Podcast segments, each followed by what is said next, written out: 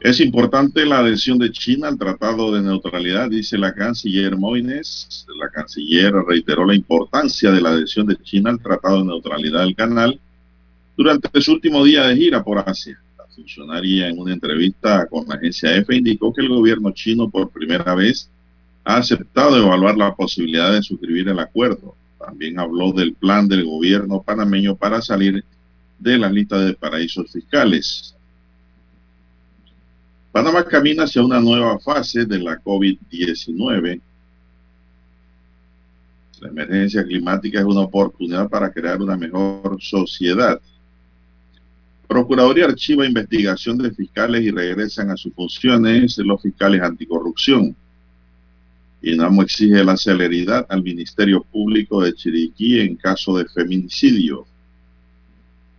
Audiencia del caso Piso y Techo se realizarán en fechas alternas.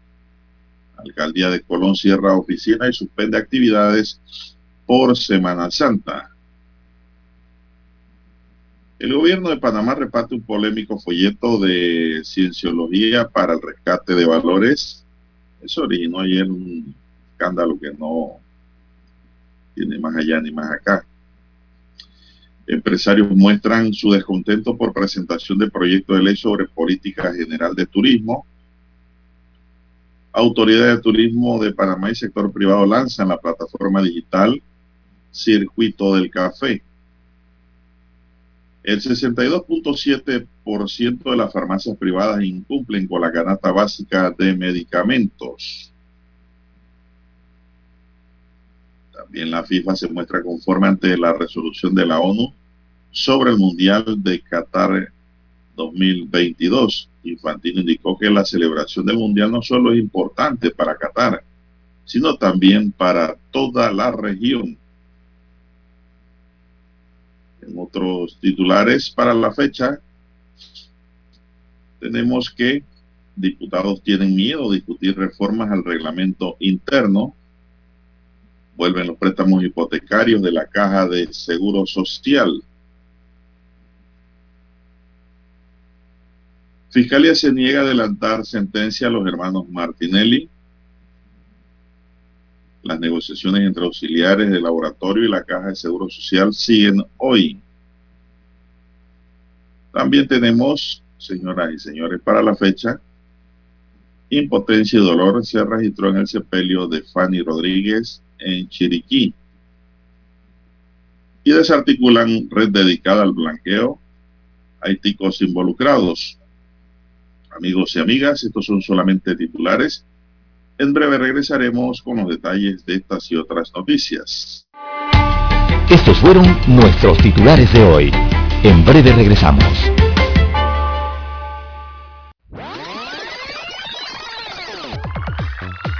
Omega Stereo tiene una nueva app. Descárgala en Play Store y App Store totalmente gratis. Escucha Omega Stereo las 24 horas donde estés con nuestra nueva app.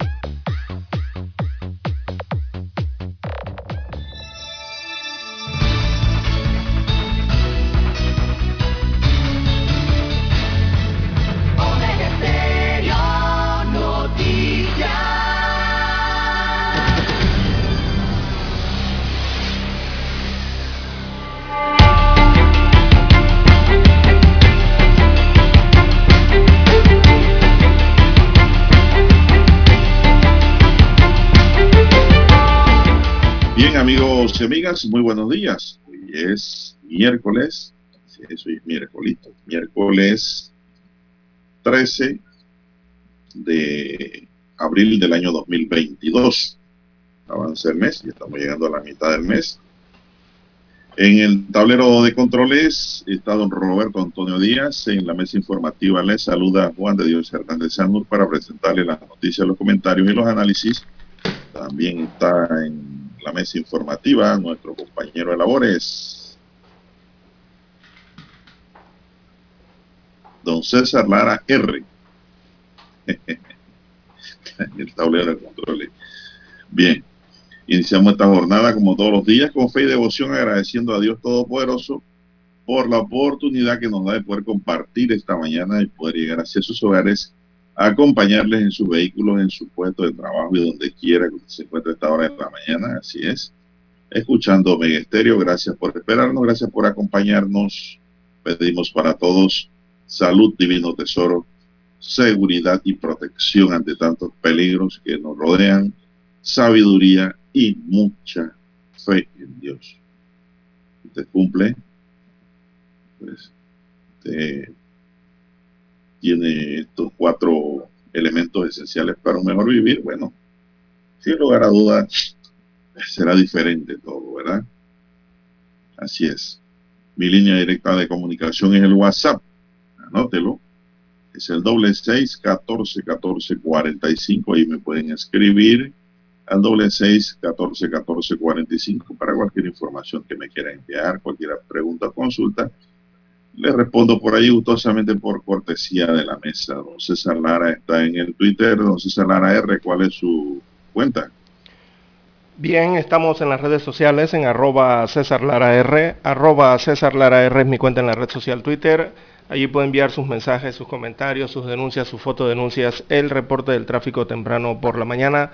Recuerde la dirección arroba César Lara R, tanto en la red social Twitter como para Instagram. Buenos días, eh, don Juan de Dios. A usted, don Roberto Antonio Díaz, y a todos los amigos oyentes a nivel nacional que nos escuchan a través de todas las frecuencias, todas las plataformas donde llega la señal de Omega Estéreo. ¿Cómo amanece para este miércoles? Santo, muy bien. Don Juan de Dios. Muy bien, gracias. Espero que usted esté bien también. Muy bien. Roberto Antonio. Bueno, vamos a entrar en materia, don César, mientras usted se prepara ahí con los últimos datos del Ministerio de Salud sobre el COVID-19. Los periódicos no lo ponen como antes, ¿eh? Una noticia de primera. Ha ido pasando a páginas internas. Una verificación de la Autoridad de Protección al Consumidor y Defensa de la Competencia Codeco en las farmacias privadas del país arrojó que de 306 establecimientos visitados, 192, es decir, el 62.7% incumple con el registro de precios de la canasta básica de medicamentos. La veracidad de la publicidad y normal funcionamiento del escáner informó este martes la entidad. Otra irregularidad detectada en estos negocios fueron 66 no tenían a la vista del público el listado de precios. Cinco no mantenían precios a la vista de los productos. 15 presentaron inexactitud en las pruebas de los escáneres. 12 faltas de la veracidad de la publicidad. Cinco farmacias tenían a la venta productos vencidos y deteriorados. Y cuatro incumplieron con tener la fecha de vencimiento en algunos medicamentos con base a la resolución 774 de 20 de 2019, la canasta básica de medicamentos pasó de 40 a 153 productos farmacéuticos, por lo que las farmacias privadas están obligadas a mantener la información de precios en un listado a la vista del consumidor. Si usted llega a una farmacia y no hay listado de nada, esa farmacia no está cumpliendo. Usted le puede echar la codeco se queja allá y da la dirección del lugar y a Codeco debe ir. Y no solo a ver, sino a sancionar también si en efecto es como se denuncia. La verificación realizada el pasado marzo abarcó el cumplimiento de la publicidad que ofrecen estos establecimientos con hasta un 25% dependiendo del día o los días de la semana. En la nota de Acodeco se exhortó a la ciudadanía en general a denunciar prácticas irregulares con los medicamentos a través de su sistema de información y denuncia institucional conocido como CINDI. El WhatsApp y el Telegram, anótelo allá, se lo voy a dar, púntelo ahí, busque lápiz. 63 30 33 doble 3. 63 30 doble 3 doble 3. No creo que se lo olvide. ¿eh? Los comercios que incumplan con las disposiciones podrían ser sancionados con hasta 25 mil dólares de multa, advirtió la Codeco César. Así que pues pendiente ¿eh? con esto. Bien, don César, ¿qué más tenemos? Bien, preguntaba usted el informe epidemiológico temprano en la mañana. Bueno, una muerte y 371 contagios en este martes 12 de abril. Hay ocho pacientes en unidad de cuidados intensivos luchando por su vida. Básicamente lo que contiene el informe epidemiológico del Ministerio de Salud que contabiliza 767.438 casos acumulados de COVID-19, de los cuales 371 son casos eh, nuevos positivos, o sea, estos son los nuevos contagios, 371 en el día. Así que se notifica una defunción eh, para las últimas 24 horas, para un acumulado de 8.178 fallecimientos a lo largo de esta pandemia y una letalidad del 1.1%. También existen eh, 757.024 personas recuperadas, estos son los que se han restablecido o curado de la enfermedad, de las cuales 220 eh, eh, se agregaron como nuevos recuperados el día de ayer. También se aplicaron 6.785 pruebas para una positividad de 5.5%. Repito, positividad del país está en 5.5%. Está por arriba, 0.5% por arriba de eh, la cifra recomendada por la Organización Mundial de la Salud, ese 5% que habla eh, de control pandémico. Eh, esto con 6.785 pruebas aplicadas. Así que está subiendo la positividad. Hay 2.236 casos activos en todo el país, o sea, personas que pueden contagiar de esta enfermedad que están recibiendo tratamiento, de los cuales 2.151 están en aislamiento domiciliario, recibiendo tratamiento en su casa, en sus casas, y hay 85 hospitalizados. Veamos los que están hospitalizados. Eh, los que están en eh, hospitalizados eh, son 77 y de ellos de ellos hay 8 en unidades de cuidados intensivos y 77 hospitalizados en sala, esos hacen los 85. Y de los que están en aislamiento domiciliario tenemos 2.139 en casa y 12 eh, pacientes en hoteles hospitalizados. Así que así están las cifras eh, del COVID-19 en base al informe de la última jornada. 371 nuevos contagios, un fallecido y 8 personas en la unidad de cuidados intensivos. 5.5% es la positividad de las pruebas en el país. Don Juan de Dios.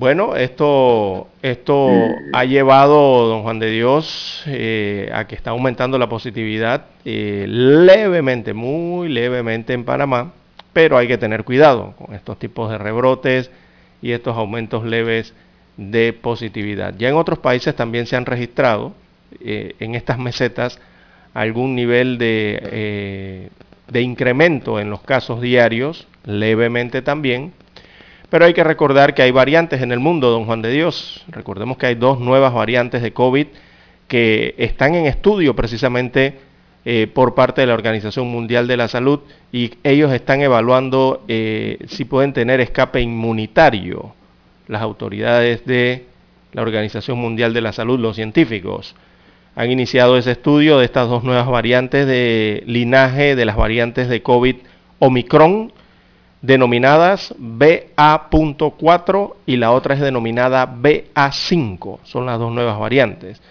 Eh, esto lo están estudiando debido al riesgo potencial de que se produzca un escape inmunitario dadas sus mutaciones adicionales, según han dicho los estudiosos en los laboratorios.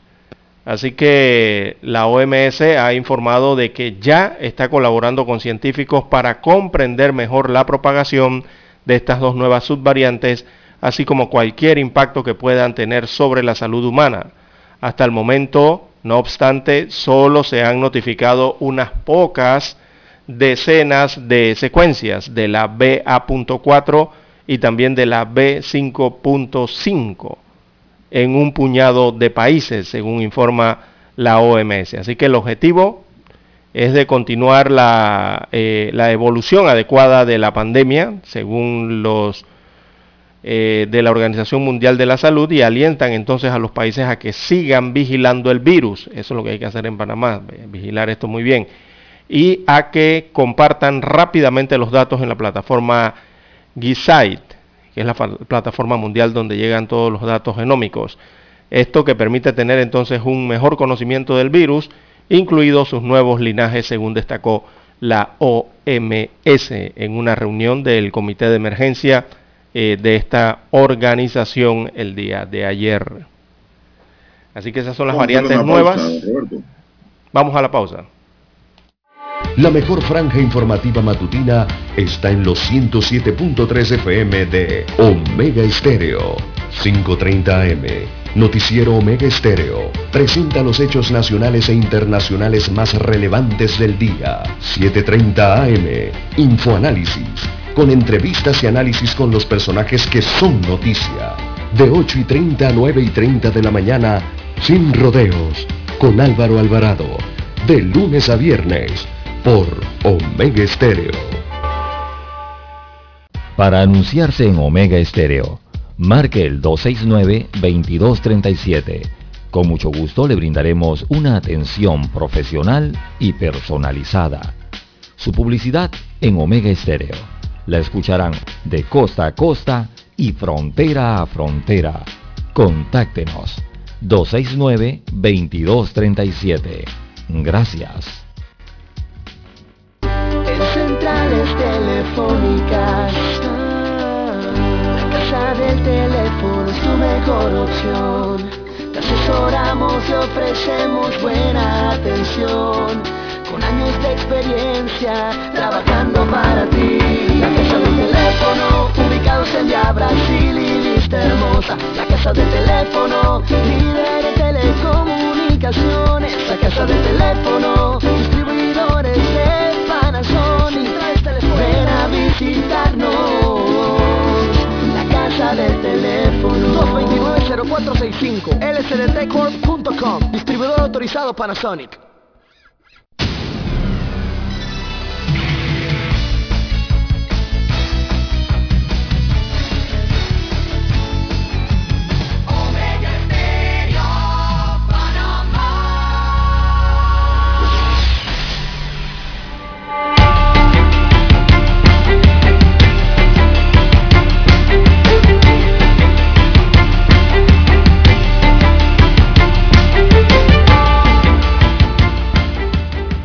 Bien, continuamos, avanzamos, son las 5.48 minutos, señoras y señores.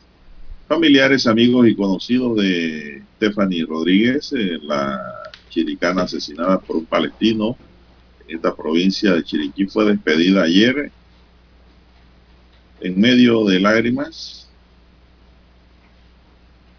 y pidiendo a las autoridades que se llegue hasta lo último la madre de Fanny, como cariñosamente la conocían, lloró al observar fijamente cuando llegaba el féretro de su hija. Solo pido justicia, quiero que paguen por lo que hicieron a mi niña, expresó Liriola. Los restos de Stephanie fueron entregados a sus familiares ayer en la morgue judicial del distrito de David. Posteriormente fueron llevados a la funeraria. El retiro por aproximadamente dos horas. Luego fueron trasladados a la iglesia catedral de David, donde se realizó la misa. Sus restos finales reposarán en el cementerio municipal de David. Las honras fúnebres de Stephanie estuvieron rodeadas de una gran cantidad de flores que para sus familiares eran de los detalles que más enamoraban. En medio de las honras fúnebres, los familiares y amigos de Stephanie pidieron justicia y que se llegue a lo último si tengan que caer, quien tenga que caer, que lo hagan. No podemos permitir que la muerte de Fanny quede impune, dijo otro familiar. Mientras que Nelly Herrera del Instituto Nacional de la Mujer, quien estuvo ¿verdad? presente en la provincia para sostener reunión con la Fiscalía de Homicidio y Femicidio, dijo sentir preocupación por el tiempo que han transcurrido desde que se encontró el cuerpo de la joven. Han pasado ya siete días desde que se ubicó el cuerpo, que fue coralmente asesinada. Estamos ante un crimen de odio.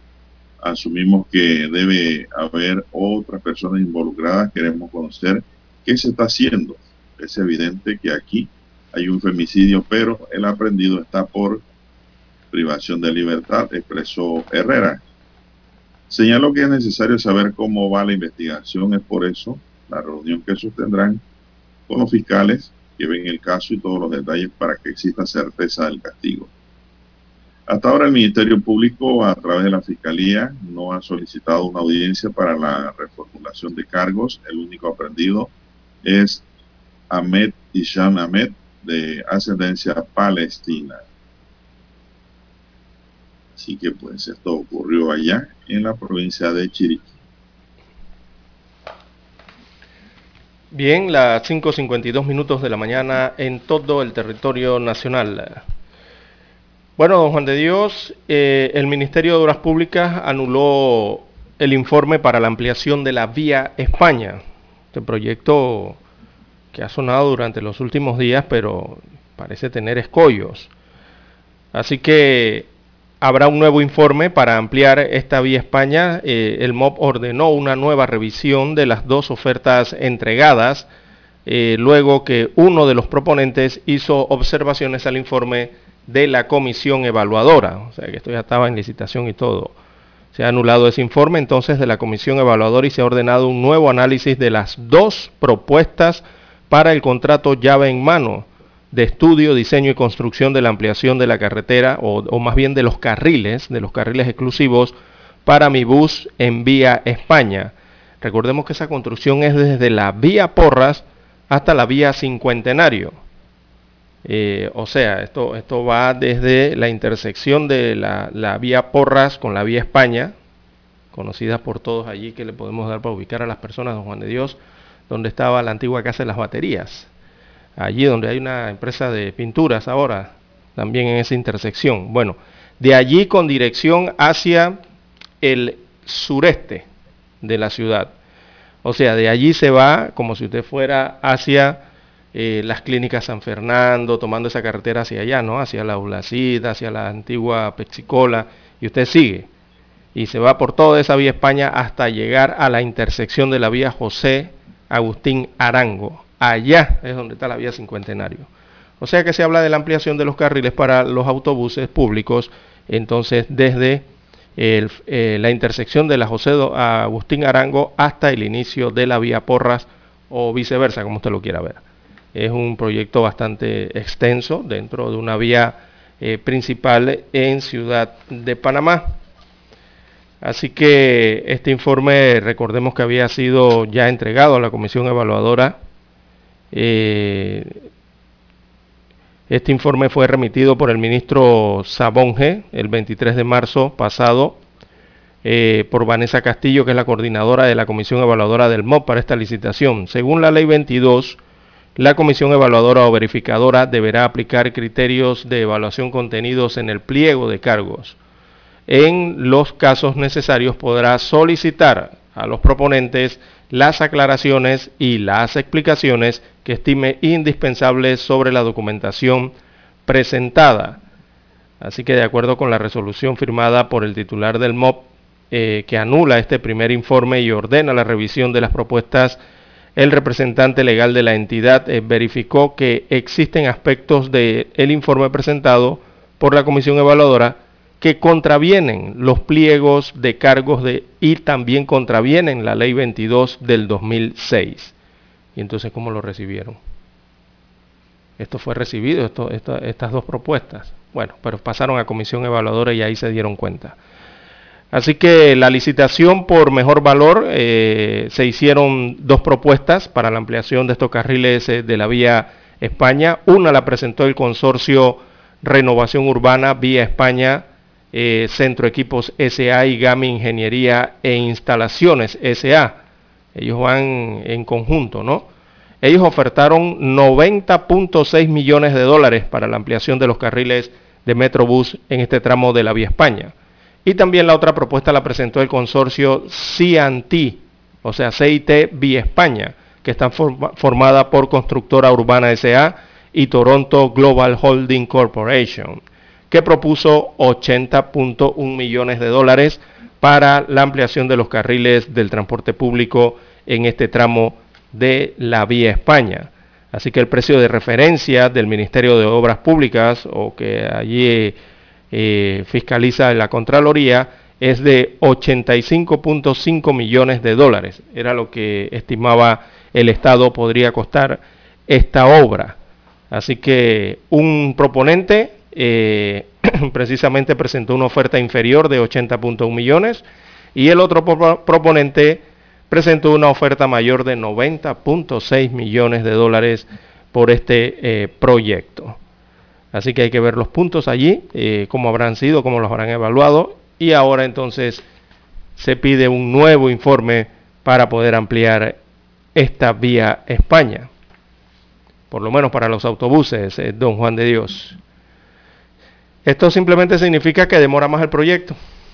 El proyecto, si lo tenían estipulado para una X fecha, eh, tendrá que demorar un poco más debido a esta eh, inconsistencia que hay aquí, ¿no? Eh, este, este, este impasse que hay con este informe.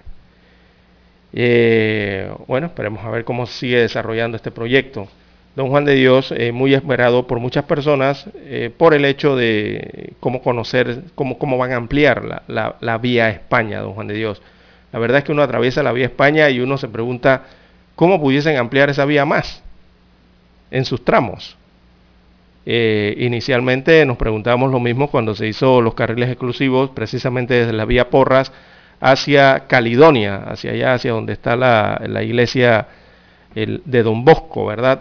Eh, el área de la exposición. Y sí, lograron ampliar algunos carriles eh, ahora esperemos a ver cómo se desarrolla esta ampliación de carriles en el resto de esta vía con la conexión de la José Agustín Arango. Bien, son las 5.57 minutos. para los que me están preguntando cómo quedó Panamá ayer en el fútbol femenino, bueno, la selección de fútbol preparada para por el mexicano Ignacio Nacho Quintana derrotó 2 por 0 a su similar del Salvador para clasificarse a la octagonal final de CONCACAF rumbo al Mundial Femenino de Mayores en Australia, Nueva Zelanda 2023. Con la victoria, las panameñas cerraron en la cima del grupo D de la primera fase de grupos con 12 puntos, con 24 goles a favor y 0 en contra. En el minuto 4, Catherine Patrick Reyes perdió una pelota al borde del área que aprovechó Alejandra Morales, pero su remate se fue arriba del arco panameño, custodiado por Janet Bailey. Esa fue una de las jugadas interesantes ¿no? para los salvadoreños. Así que pues, don César, eso ocurrió ayer. En los últimos minutos la escuadra panameña terminó atacando mientras que la Jucateleca se defendieron y apostaron a la contra, que en su mayoría eran despejadas por las rivales. En el segundo tiempo, las panameñas siguieron la presión en busca del gol de la tranquilidad. En el minuto 56, Mills tuvo otra clara oportunidad, pero su remate suave llegó a las manos de Serrano, que controló sin problemas. La asistencia de las panameñas dio fruto al minuto 65 en una combinación de Rangel con Mills. Esta última cerró y Yereni de León la mandó al fondo de las redes para abrir la pizarra. El ataque panameño no se detuvo y al minuto 73, a pase Riley, Rangel perdió el segundo tanto. Solo cinco minutos después, Carla Riley marcó el segundo en un cobro de tiro libre que se metió pegado al palo derecho del arco salvadoreño. Así que bueno, aunque sea vamos a ver fútbol femenino, don César, si las chicas en el octagonal se clasifican al Mundial Femenino. Sí, todavía tienen eh, que pasar el octagonal, que es precisamente la fase donde eh, no pudo Panamá, la selección de eh, mayor de fútbol, no pudo, ¿no? para el Mundial.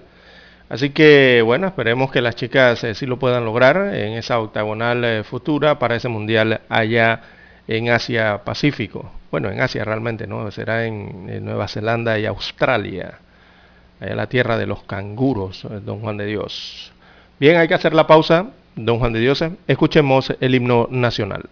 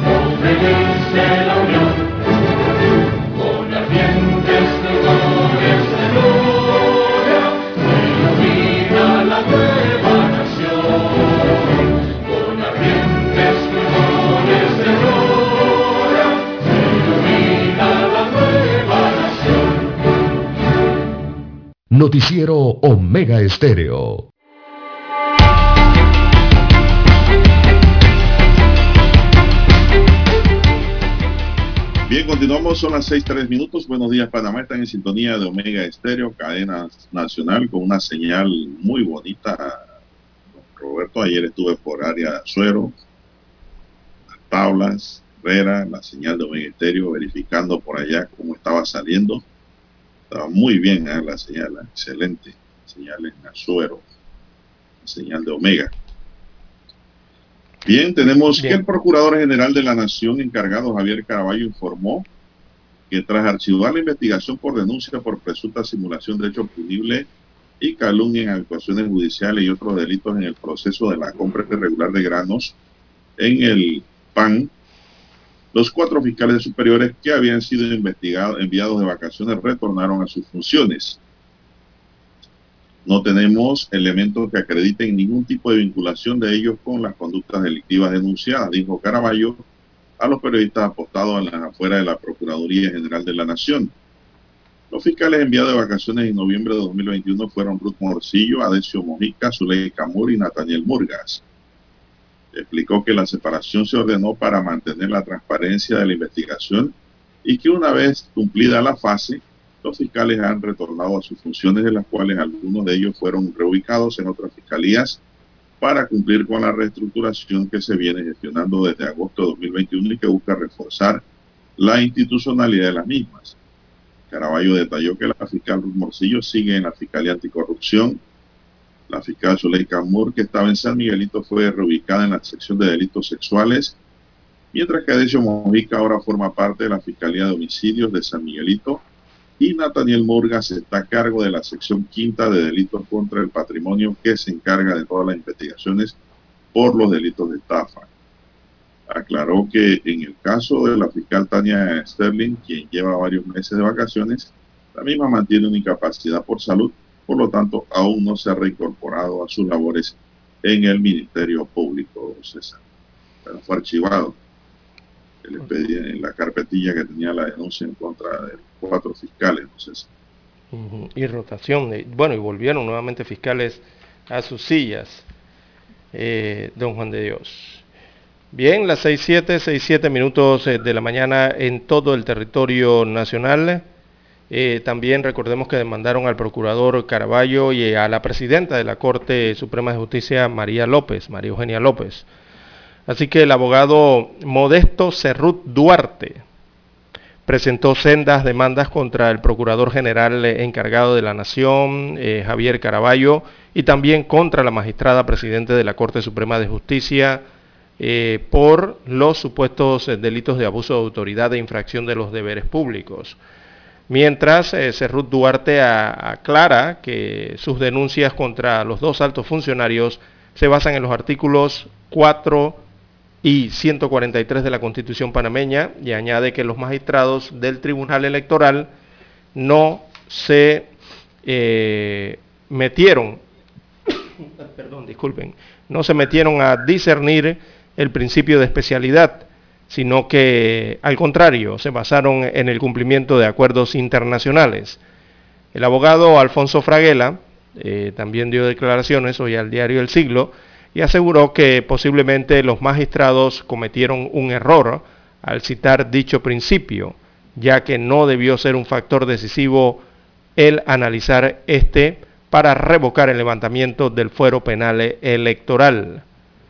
Así que eh, reposan también estas otras dos demandas eh, en contra del Procurador General y de la Presidenta de la Corte Suprema de Justicia. Hablan allí del artículo 143 de la Constitución, eh, que señala ese artículo que el Tribunal Electoral tendrá, además de lo que le confiere la ley, las siguientes atribuciones que ejercerá previamente, ¿no?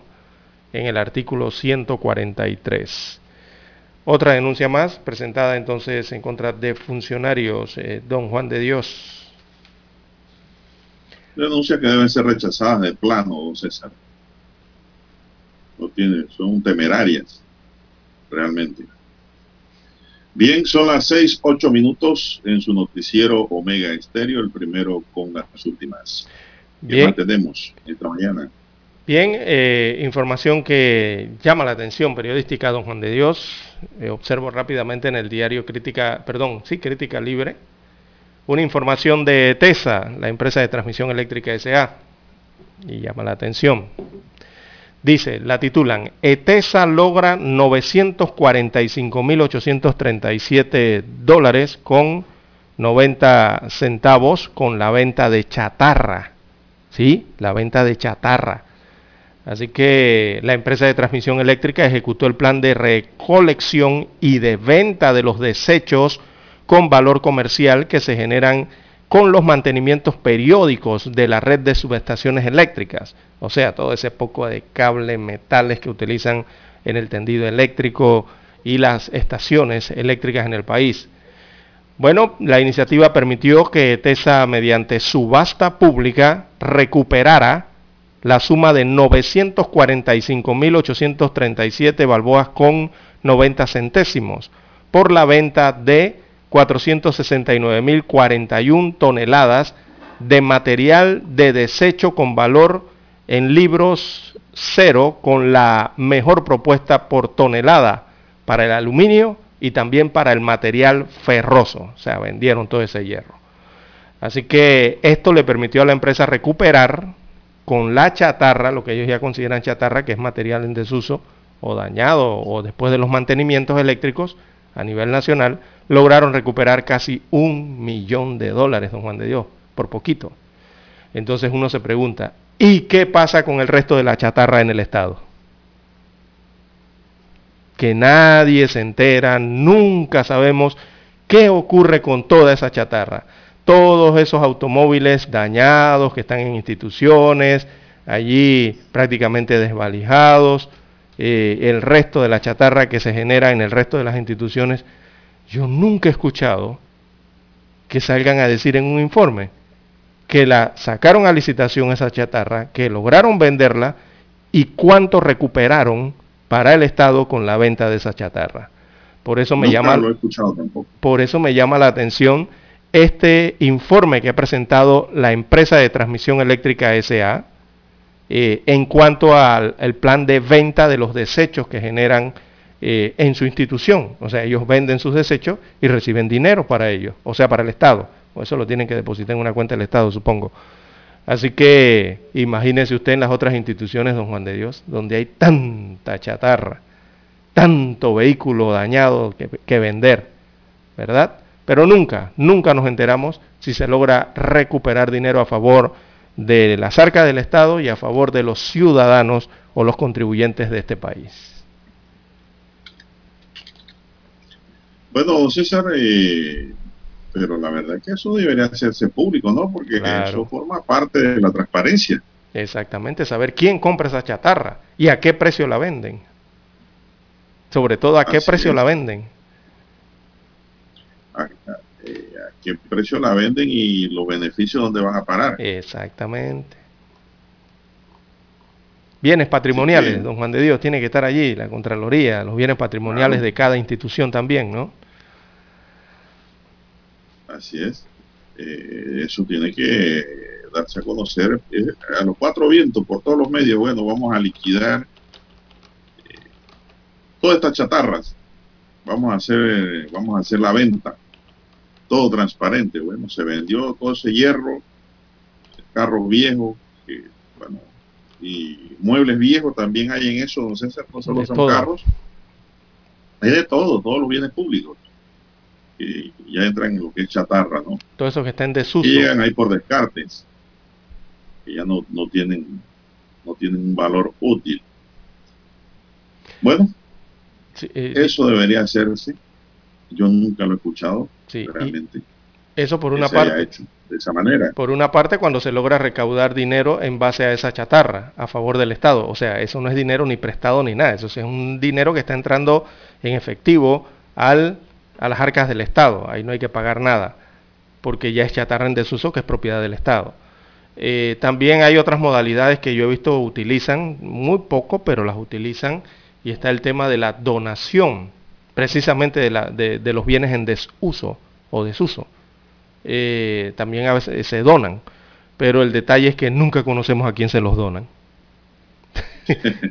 Jamás. O sea, ¿usted ha escuchado alguna vez que han dicho, eh, bueno, una institución X ya no va a utilizar un pupitre y una silla y unas computadoras, eh, las vamos a poner en desuso, pero para no tenerlas en desuso allí ocupando espacio, se las vamos a donar a X institución, a X organización, a X persona?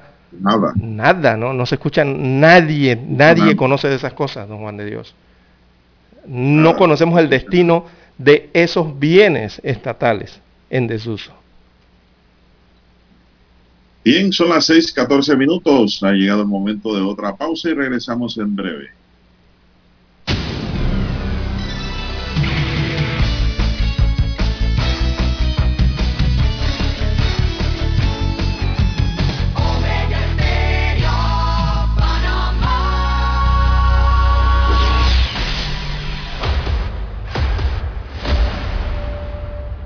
'Desde los estudios de Omega Estéreo, establecemos contacto vía satélite con la voz de América.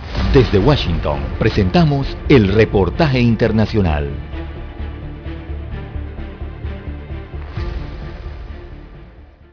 ...2021 ha sido el año con más muertes en la historia de Estados Unidos. La causa principal fue el COVID-19, expresó Robert Anderson, quien supervisa el trabajo de los Centros para el Control y la Prevención de Enfermedades CDC, sobre este tipo de estadísticas. La entidad actualizó este mes su conteo provisional de decesos e informó que hubo más de 3.460.000 fallecimientos el año pasado, unos 80.000 más que el récord anterior registrado en 2020. Y al cierre, el primer ministro británico Boris Johnson informó haber pagado una multa por violar las normas de confinamiento al organizar una fiesta de cumpleaños en su residencia, convirtiéndose en el primer alto funcionario británico en ser sancionado por infringir una ley mientras está en el cargo. Los dirigentes de oposición le pidieron que renuncie inmediatamente. Escucharon vía satélite desde Washington el reportaje internacional.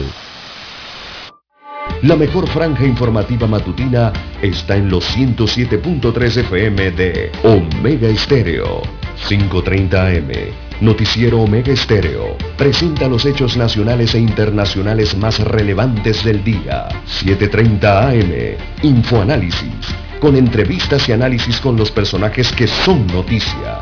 De 8 y 30 a 9 y 30 de la mañana, sin rodeos, con Álvaro Alvarado. De lunes a viernes, por Omega Estéreo.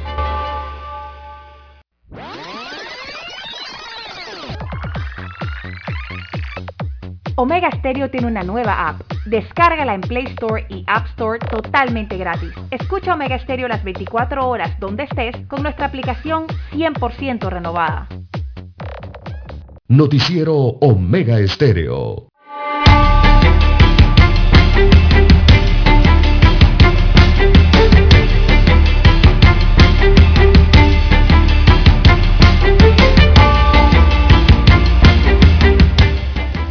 Bien, amigos oyentes, las 6.18, 6.18 minutos de la mañana en todo el territorio nacional.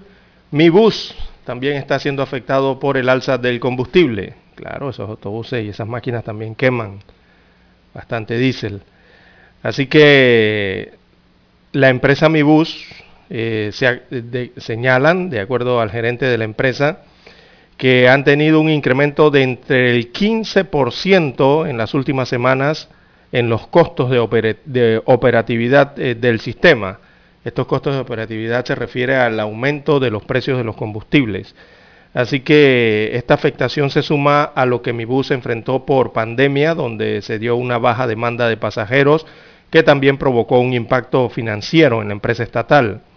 Eh, nos mantenemos en comunicación con la Autoridad del Tránsito y Transporte Terrestre para buscar una solución, expresó el gerente eh, de la empresa Mibus, él es de nombre Luis Campana, eh, quien resultó, o quien resaltó más bien, que el sistema se reactivó a un 72%, es decir, 440 mil pasajeros. Ha aumentado la circulación de pasajeros a través de estos autobuses. Así que esto se puede deber al inicio del año escolar con clases presenciales, eh, señaló el gerente de Mibus que hace alusión también a la operatividad del sistema eh, que se ve impactado también por los altos precios de los combustibles. 15% ha aumentado eh, los costos producto del aumento específicamente del diésel, ¿no? que es el que utilizan estos autobuses. Bueno, ahí tendrán que recurrir al Estado, lo más probable, don Juan de Dios, a través del tránsito algún tipo de, recurso para poder subsidiar eh, ese aumento en los combustibles y no afectar entonces las, tarifas o el pasaje. Pero mi bus no está subsidiado, don César. Sí, ya está subsidiado, exacto. Ya tiene subsidio, habría que ver, a ver esta otra parte, ¿no? Bien, eh, las 6.20, 6.20 minutos eh, de la mañana en todo el territorio nacional. Mire este caso, don Juan de Dios. Se ha dado una persecución de película en Panamá Oeste. Un hombre se da a la fuga en un retén y se atrinchera en su casa. Eh, este hombre se atrincheró en su residencia luego de evadir un retén que tenía la Policía Nacional por los lados de la Feria de la Chorrera, allá en Panamá Oeste. Así que el hombre, eh, al ser revisado por las unidades policiales y verificado en el Pelepolis, le, eh, le salió un caso pendiente y que es requerido entonces por las autoridades del Ministerio Público. Esto al momento de darle la voz de alto, oiga, el hombre aceleró el automóvil y se dio a la fuga. Así que la policía motorizada le montó persecución mientras el hombre huía, colisionó contra una cerca su automóvil 4x4 y él prosiguió en la fuga. Así que el motorizado de la Policía Nacional que atendía el caso Trató de no colisionar con el automóvil, pero cae violentamente en una cuneta, golpeándose la cabeza a la unidad policial, siendo trasladado a un centro hospitalario y luego hacia el Hospital Nacional. La policía rodeó la casa donde llegó eh, quien huía, pidiendo que saliera. Eh, se hacían las gestiones con las autoridades. Al lugar llegó el abogado de esta persona. Y luego de más de dos horas logra salir junto con su abogado entonces y se entregó. Así que el comisionado del Panamá Oeste, César Zambrano, dijo que el hombre de unos 43 años de edad eh, será llevado entonces a las autoridades que lo requieren. No se da nombre de, este sujeto, simplemente se da su edad, 43 años de edad, que evadió un retén, eh, tenía casos pendientes que fueron verificados a través del Pelepolis y al darse cuenta de esto, don Juan de Dios se dio a la fuga, eh, ocasionando estos daños a su vehículo y también en la fuga resultó herido o lesionado una unidad de la Policía Nacional que le estaba dando eh, el seguimiento. Todo lo que ha provocado, ¿no? Para luego salir de su residencia con un abogado. ni siquiera se ha dicho, César, cuál era el caso pendiente. No, no se dice. El, el, hecho fue la fuga, que se dio a la fuga y provocó todo esto. Claro. Llegó a su casa y después de varias horas, entonces sale con un abogado de su casa a entregarse. Bueno, a veces la gente se pone nerviosa cuando le sale caso pendiente, don César. ¿Y, qué es el caso pendiente? A veces una notificación. En el Te requieren para notificarte algo. No te encuentran, lo pasan al Pelepolis. Y no te ubican, entonces, bien te llevan allá o te notifican ahí que tienes que ir a notificarte. si la cosa es grave, entonces te llevan allá directamente a, al Ministerio Público. Hasta las pensiones alimenticias salen frente pues al citatorio. A, saber por qué, no, no sabemos. Así es. Son las 6.22 minutos, señoras y señores, 6.22 minutos. Eh, en su noticiero Megesterio, el primero, con las últimas. Bueno, el juzgado segundo liquidador de causas penales del primer circuito judicial de Panamá realizará la audiencia ordinaria en la fecha alterna del 25 al 27 de mayo de 2022 a las 10 de la mañana en el denominado caso piso y techo. Esta medida se da luego de que los abogados de la defensa técnica particular decidieron acogerse a la fecha antes descrita, como lo establece el artículo 2197 del Código Judicial. A esta audiencia ordinaria estaba prevista iniciarse desde el lunes 11 al miércoles 13 de abril. Ahora hay nueva fecha. La investigación data del año 2014 y está relacionada con informes de auditoría remitidos por Contraloría, en donde se establece un posible perjuicio de 1.5 millones de dólares en detrimento del Ministerio de Vivienda en el caso de asistencia habitacional conocida como piso y techo. La Fiscalía realizó una inspección ocular a las distintas regiones de MIBIOT a nivel nacional y determinó que habían empresas que dejaban el material en dichas sedes y que nunca lo hicieron llegar a los beneficiarios, tal como se establecía en las órdenes de compra, además que otras empresas no llegaron a entregar el material. Que descuido, ¿no? ¿Cuál era la intención? En esta causa penal hay 14 ciudadanos imputados. Uno de ellos es la ex viceministra de Vivienda, Yasmina Pimentel, y se le señala por la supuesta comisión del delito contra la administración pública en la modalidad de las diferentes formas de especulado en perjuicio del programa de ayuda nacional. El Ministerio Público está representado por la Fiscalía Anticorrupción, mientras que la asistencia legal está a cargo de nueve abogados defensores. El tribunal designó ya cuatro defensores públicos alternos con la finalidad de que se ejerzan la representación legal de los imputados en el evento de que no asistan sus abogados particulares, don César. Si algún abogado se ausenta, la audiencia, la audiencia baja. Bueno. Ya por agotamiento. Bueno, esto ocurrió en el periodo del gobierno de Martinelli, don César, ¿no? Piso y techo, sí.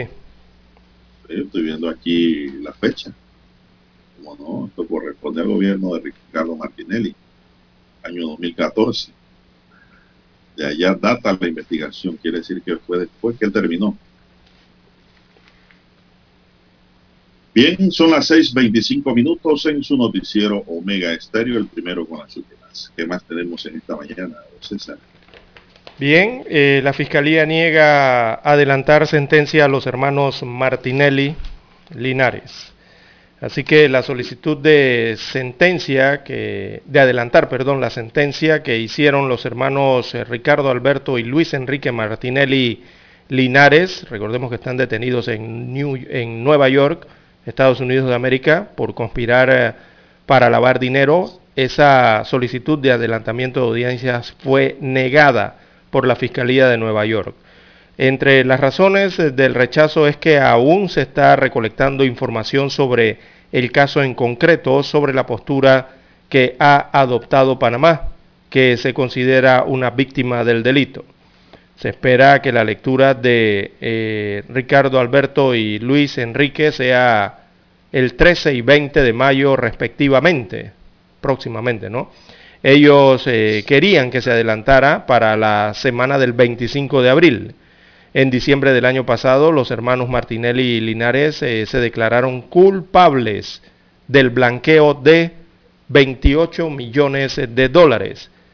Eh, y por esto están enfrentando entonces la situación judicial en los Estados Unidos de América. Se le, ha, negado entonces el adelantamiento de la sentencia a estos panameños allá en los Estados Unidos de América no lograron adelantar la sentencia. Pero ¿cuál sería el objetivo de adelantarla, Lara? Mm, no sé, ahí sí no, no sabría. ¿Conseguir algún tipo de beneficio, libertad anticipada? ¿Habrán logrado algún tipo de acuerdo ya? ¿O beneficio, como usted señala? Claro, porque digo, no tiene sentido si no hay beneficio pedir un adelanto, ¿no? Da igual si no hay ningún beneficio. Eso todavía no lo sabemos lo sabremos el día pues indicado según los fiscales. Sí. Allá en los Estados Unidos, en Nueva York, la fiscalía neoyorquina eh, se opuso a esto porque, eh, según aducen en la fiscalía en Nueva York, ellos revisan información relevante procedente desde Panamá y de Guatemala, según habían dicho eh, los informes. Así que, bueno, las fechas de audiencia de los detenidos por conspirar para lavar dinero se mantienen para el 13 y para el 20 de mayo próximo, respectivamente para ambos, para uno, uno de cada uno. Así que la Fiscalía alega que eh, se analiza información que ellos consideran relevante de Panamá y relevante de Guatemala. Entonces quiere decir que están buscando algo más, don César. Pareciera allí. Bien, son las 6.29 minutos. Vamos a hacer una pausa porque tenemos que escuchar el periódico. Para anunciarse en Omega Estéreo, marque el 269-2237. Con mucho gusto le brindaremos una atención profesional y personalizada. Su publicidad en Omega Estéreo. La escucharán de costa a costa y frontera a frontera. Contáctenos 269-2237. Gracias. Omega Estéreo, 24 horas en FM Estéreo.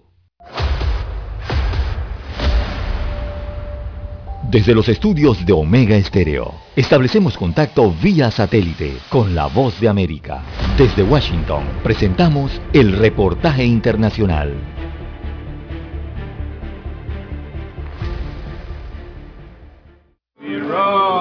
Los judíos ortodoxos rezan unos 45 minutos al salir el sol y antes de empezar sus labores diarias. Esta rutina podría cambiar si el Congreso estadounidense aprueba el llamado proyecto de ley para la protección de la luz solar, que haría permanente el horario de verano. En algunas ciudades habrá días, semanas o incluso meses en que el sol saldrá hasta después de las 8. Si uno termina de rezar después de las 9, ¿cómo llegará a tiempo a la oficina? Las plegarias islámicas también se coordinan con la posición del sol, pero la hora que marca el reloj no siempre es relevante para quienes rezan en las mezquitas. Los días más largos, sin embargo, sí tienen un efecto durante el ramadán. La gente debe ayunar más horas al día. El año entrante celebraremos ramadán 12 días antes y coincidirá con el cambio de horario. Creo que la gente preferiría tener un horario fijo. Quienes favorecen un horario de verano permanente dicen que impulsaría la economía. Más luz solar por las tardes incentivaría a quienes pagan para jugar golf. Por las tardes y noche luego de jugar, la gente suele socializar y comprar algo de comer y beber. Pero los críticos dicen que el horario de verano ya interrumpe los ritmos naturales del cuerpo y aumenta el riesgo de cáncer, ataques cardíacos y obesidad. Las estadísticas demuestran que estamos poniendo a la gente en riesgo. El Senado estadounidense ya aprobó el anteproyecto de ley y si la Cámara de Representantes diera luz verde, llegaría al escritorio del presidente Joe Biden, quien aún no hace pública su postura al respecto. Verónica Valderas Iglesias, Voz de América, Washington. Escucharon vía satélite desde Washington el reportaje internacional.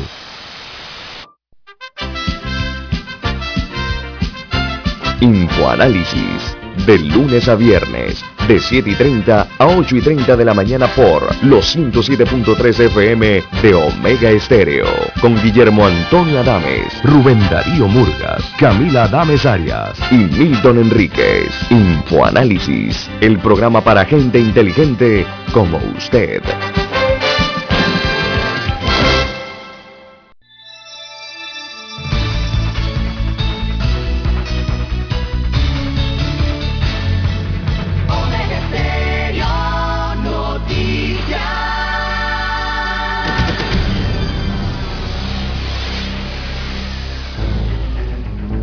Las noticias impresas en tinta sobre papel. Con ustedes.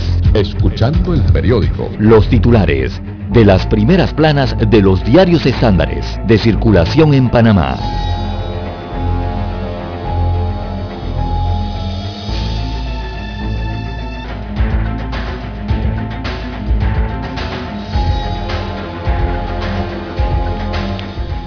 Bien, amigos oyentes, el diario La Prensa titula para hoy, ingresos crecen de la mano de la reactivación. Es un tema de las finanzas públicas, los ingresos tributarios, el principal componente de los recursos que recibe el gobierno central, eh, se ven favorecidos por la eh, mayor actividad que se registra desde finales del año pasado. La información redactada por Roberto González Jiménez eh, de la sección de negocios del diario La Prensa destaca que los ingresos corrientes del gobierno central totalizaron entre enero y marzo 1.715.6 millones de dólares, cifra que supera en 6.5% lo previsto en el presupuesto y en 28.8% lo recaudado en el mismo periodo del año anterior. Así que el dato del primer trimestre de este año supera los registros del año 2020 cuando ya eh, se sintieron los efectos eh, de la pandemia, pero también los supera también los del año 2019 con una economía sin pandemia. Bien, en más títulos del diario La Prensa, un nuevo ministerio en tiempos de campaña. Pese a que el gasto en planilla, que es de 4.738 millones de dólares al año, duplica los aportes del canal, el gobierno de Laurentino Cortizo plantea crear el Ministerio de la Mujer. La propuesta surge en medio de la campaña interna del Partido Revolucionario Democrático, en la que el vicepresidente José Gabriel Carrizo busca el principal cargo. El procurador Caraballo dictó sobreseimiento en el caso contra cinco fiscales. Veamos esta información del Ministerio Público por considerar que no se probó ningún delito, el Procurador General de la Nación encargado Javier Caraballo decretó sobreseimiento provisional en el caso que seguía a los fiscales Ruth Morcillo, Tania Sterling, Zuleika Moore, eh, además Mojica y Najaniel Murgas, quienes habían sido denunciados por una ex ministra por la supuesta comisión de los delitos de simulación de hecho punible y calumnia en actuaciones judiciales, entre otros. Así que la fiscal Murcillo regresó a la Fiscalía Anticorrupción, mientras que el resto fue asignado a otros despachos. Sterling regresará a su puesto cuando se le venza una incapacidad médica, según informó el Ministerio Público. En más títulos del diario La Prensa para hoy, los Martinelli y Linares no logran adelantar sentencia. También 49 empresas interesadas en licitación de 129 medicamentos. En los deportes, panameño Mini piloteará en siete rondas de la Fórmula 4. También en la sección Vivir Más del diario La Prensa, el sapo dorado de Costa Rica y el cambio climático.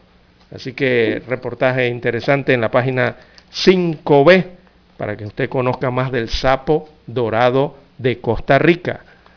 También en otros títulos del diario La Prensa para hoy, alcalde recurre a la Corte Suprema de Justicia para tratar de frenar revocatoria, así como usted lo escucha. El alcalde capitalino José Luis Fábrega acudió a la Corte Suprema de Justicia para tratar de frenar el proceso de revocatoria de mandato en su contra. Fábrega, a través de su abogado Carlos Carrillo, presentó una demanda de inconstitucionalidad contra la resolución dictada el 3 de marzo pasado por la Dirección Regional del Tribunal Electoral de Panamá, Panamá Centro en este caso, que admitió ese proceso. Así que alega el alcalde que la constitución no contempla que a un alcalde se le pueda revocar el mandato. En más títulos para hoy del diario La Prensa, el Ministerio de Obras Públicas anula informe para ampliación de la vía España. Este es uno de los proyectos llave en mano. Así que el MOP anuló el informe de la comisión evaluadora y ordenó un nuevo análisis de las dos propuestas para el contrato llave en mano de estudio, diseño y construcción de la ampliación de carriles exclusivos para mi bus en la vía España. Esto entre vía Porras y la vía Cincuentenario. La fotografía principal del diario La Estrella, perdón, del diario La Prensa para hoy, bueno, la titulan Ramadán, días de ayuno y reflexión. Así que muestra la gráfica a un estudiante tailandés, en este caso, eh, leyendo el Corán en un albergue para niños desamparados en Mayama eh, Nurulnan eh, durante las actividades del mes del Ramadán que se inició el primero de abril y termina el primero de mayo. Por estos días, en todo el mundo, incluido Panamá, los musulmanes practican ayuno, oración y reflexión en comunidad. Así que Ramadán es el nombre árabe del noveno mes del calendario islámico. Bien, estos son los títulos que aparecen en portada en el diario La Prensa. Pasamos ahora a revisar los principales titulares que tiene en su primera plana la decana de la prensa nacional. Bien, la estrella de Panamá nos dice importante la adhesión de China al Tratado de Neutralidad, dice la canciller Moins. En otro titular, el Guajiro con ritmo guayú de Liverpool, Luis Díaz. Liverpool, Benfica, aparte de definir hoy el boleto para las semifinales de, de la Champions, ofrece la presencia de zurdo de sangre indígena guayú que elogian los medios ingleses. Conejo pintado una granja para interactuar con la naturaleza. Panamá camina hacia una nueva fase de la COVID-19. Expertos elogian el manejo de la situación sanitaria y según ellos está controlada, entre comillas, la crisis sanitaria pero advierten del riesgo que significa que hayan países de la región que aún registran un número alto de contagios.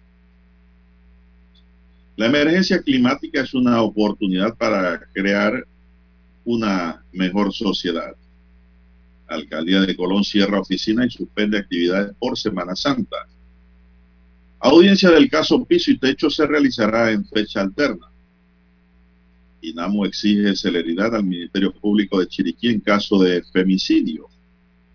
Procuraduría archiva investigaciones de fiscales y regresan a sus funciones. También tenemos que la empresa de telecomunicaciones finlandesa Nokia se retira. La ONU suspende a Rusia del Consejo de Derechos Humanos. El jefe de Asuntos Humanitarios de la ONU se fue a visitar Busha. El gobierno de Panamá reparte polémico folleto de cienciología para el rescate de valores. Empresarios muestran su descontento por presentación de proyecto de ley sobre política general de turismo. Son las 6:40 minutos, más titulares de la estrella Bienes revertidos genera 2.4 millones de dólares a marzo de 2022, dice el Ministerio de Economía y Finanzas. Autoridad de Turismo de Panamá y el sector privado lanzan en la plataforma digital Circuito del Café. El 62%, el 62.7% de las farmacias privadas incumplen con la canasta básica de medicamentos, según denuncia la propia Codeco. La FIFA se muestra conforme ante la resolución de la ONU sobre el Mundial de Qatar 2022. Arrancan los preparativos para la Maratón Internacional de Panamá. En otros titulares de orden internacional nos dice la estrella, Biden acusa a Putin de cometer un genocidio en Ucrania. China defiende su respuesta al coronavirus tras las críticas de Estados Unidos tildándolas de arbitrarias. También tenemos que hay un reportaje sobre la angustia de una sobreviviente de trata por recuperar a sus hijos en México. Bien, amigos y amigas, estos son los titulares que le puedo ofrecer del diario La Estrella de Panamá para esta fecha. Vamos a hacer una pequeña pausa y regresamos con más noticias. Hasta aquí, escuchando el periódico. Las noticias de primera plana, impresas en tinta sobre papel. 7.30 AM. Infoanálisis, con entrevistas y análisis con los personajes que son noticia. La mejor franja informativa matutina está en los 107.3 FM de Omega Estéreo, cadena nacional. Para anunciarse en Omega Estéreo, marque el 269-2237. Con mucho gusto le brindaremos una atención profesional y personalizada. Su publicidad en Omega Estéreo. La escucharán de costa a costa y frontera a frontera. Contáctenos 269-2237. Gracias.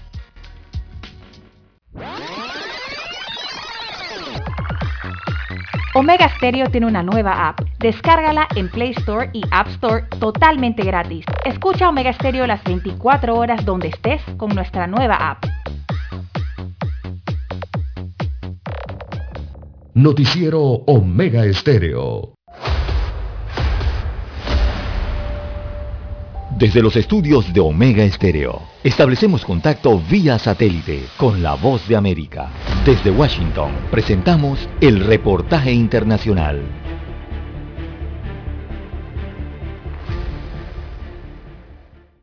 El Departamento de Estado de los Estados Unidos ordenó a su personal diplomático no esencial que abandone Shanghái ante la crítica situación que enfrenta esta ciudad, luego de que las autoridades chinas decretaran una estricta cuarentena para contener el fuerte incremento en la cantidad de casos de COVID-19 reportados hace algunas semanas. Shanghái es considerada la ciudad más poblada de China y durante los últimos días se ha registrado más de 200.000 nuevos contagios por día, lo que obligó a las autoridades a implementar la estrategia Cero COVID, determinando el aislamiento estricto por tres semanas y pruebas masivas a sus más de 26 millones de habitantes. Sin embargo, algunas personas expresan quejas por la dificultad que tienen para conseguir comida y algunos elementos básicos para soportar el confinamiento, mientras que aquellos que tienen un diagnóstico positivo deben ser aislados en centros masivos bajo condiciones críticas de hacinamiento e higiene. El Departamento de Estado de Estados Unidos había emitido hace una semana una autorización para que todos sus funcionarios para que pudieran dejar la ciudad de forma voluntaria, exceptuando al personal de emergencia del consulado en Shanghái y sus familias, sin embargo, esta orden fue cambiada argumentando la preocupación ante las circunstancias cambiantes que se presentan en esta ciudad. Paralelo a esto, el gobierno estadounidense instó a sus ciudadanos que aún están en la ciudad para que se aseguren de tener a la mano dinero en efectivo, medicación y comida no perecedera ante la posibilidad de que las medidas se extiendan o se intensifiquen. El gobierno chino reaccionó al anuncio de Estados Unidos a través de la portavoz del Ministerio Chino de Relaciones Exteriores, Xiao Lihan, asegurando que China estaba enormemente descontenta y se oponía firmemente a la acusación sin base del lado estadounidense sobre la gestión china en la pandemia. Héctor Contreras, Voz de América, Washington. Escucharon vía satélite desde Washington el reportaje internacional. Es momento de adentrarnos al mar de la información. Este es el resultado de nuestra navegación por las noticias internacionales más importantes en este momento.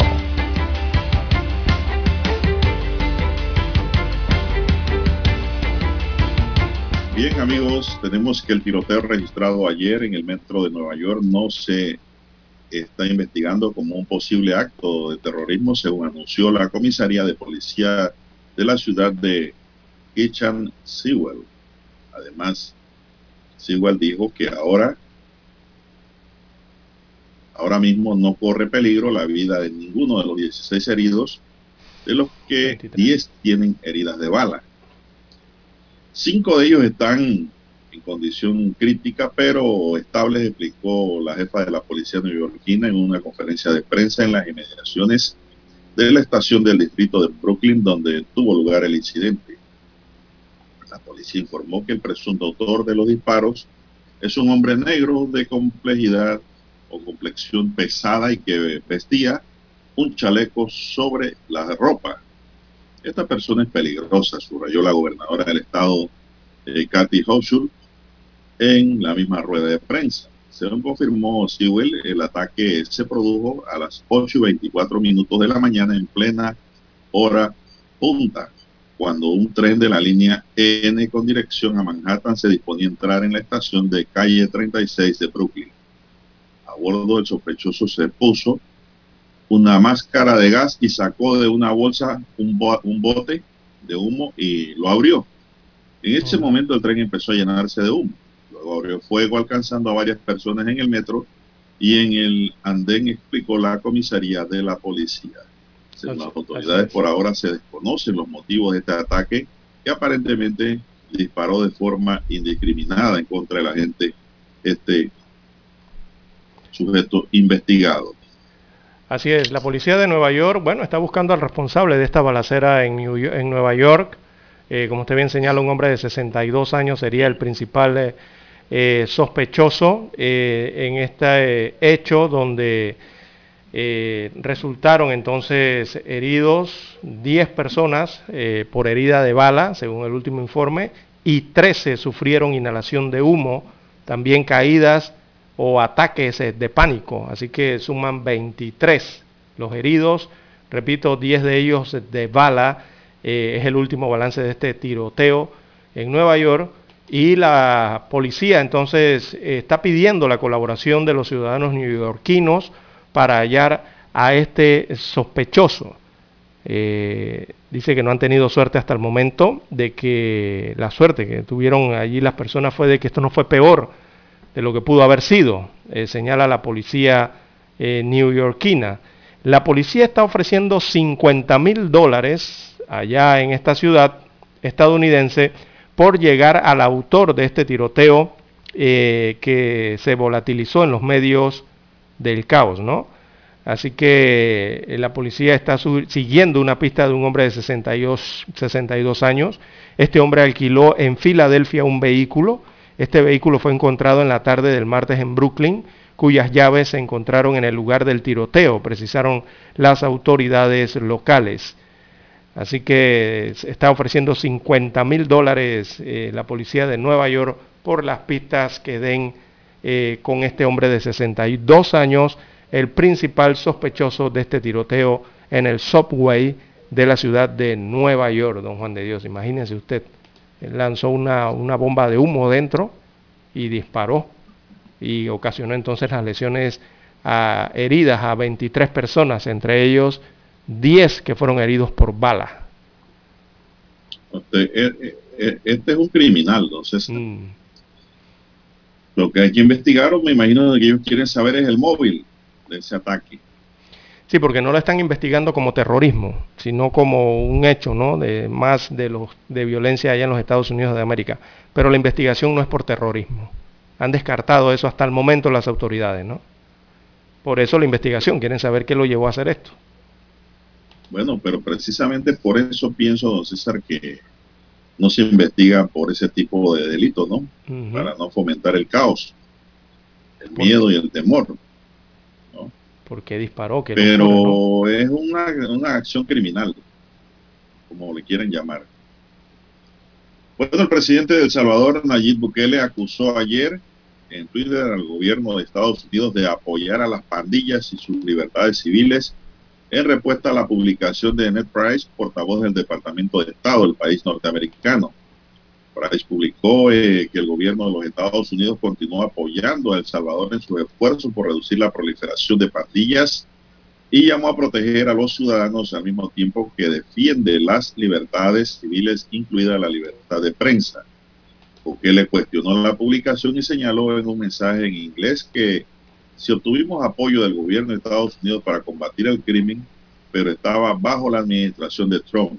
Ahora solo apoyan a las pandillas y sus libertades civiles, agregó el presidente salvadoreño.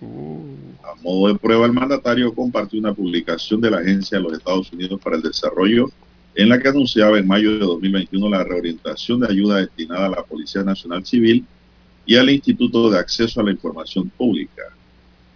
El presidente Bukele también criticó el día domingo al secretario de Estado de Estados Unidos, Anthony Blinken, quien expresó su preocupación por una reforma penal que considera abre la puerta a la criminalización y censura del periodismo en el país centroamericano. César. Eh, sí, digo, es una declaración, don Juan de Dios, que entre líneas deja entrever muchas cosas.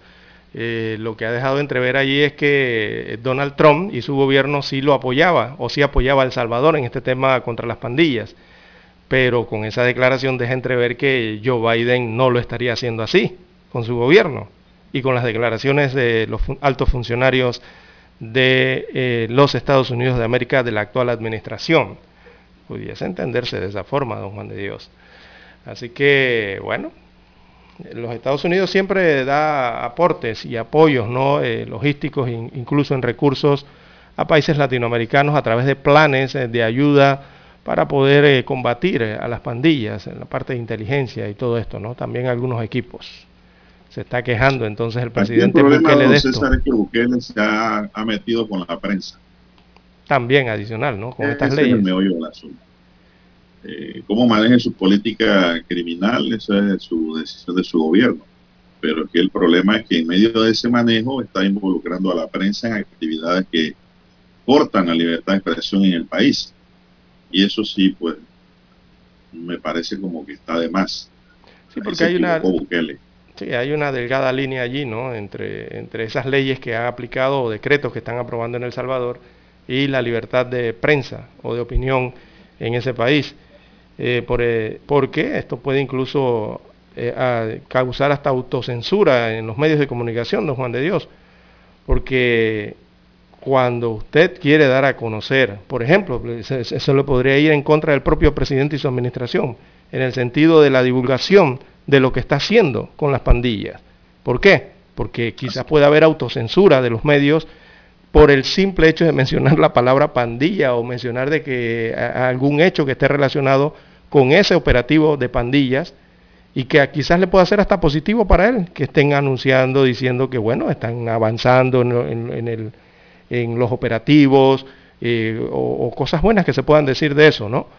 Y no lo digan por temor a represalias debido a estos decretos o leyes que han sido aplicados allá en El Salvador. O sea, de varias formas no pudiese estar afectando esto la libertad de expresión en este país.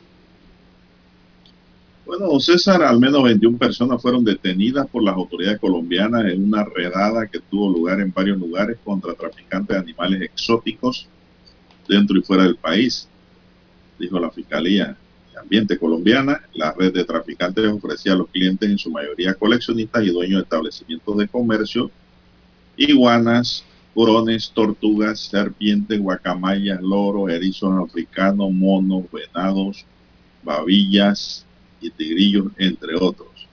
En las operaciones realizadas conjuntamente por la Dirección de Protección y Servicios Especiales de la Policía, y la Armada fueron recuperados más de mil animales que iban a ser comercializados en Colombia y en el exterior, informó la Fiscalía en un comunicado. en Sudamérica.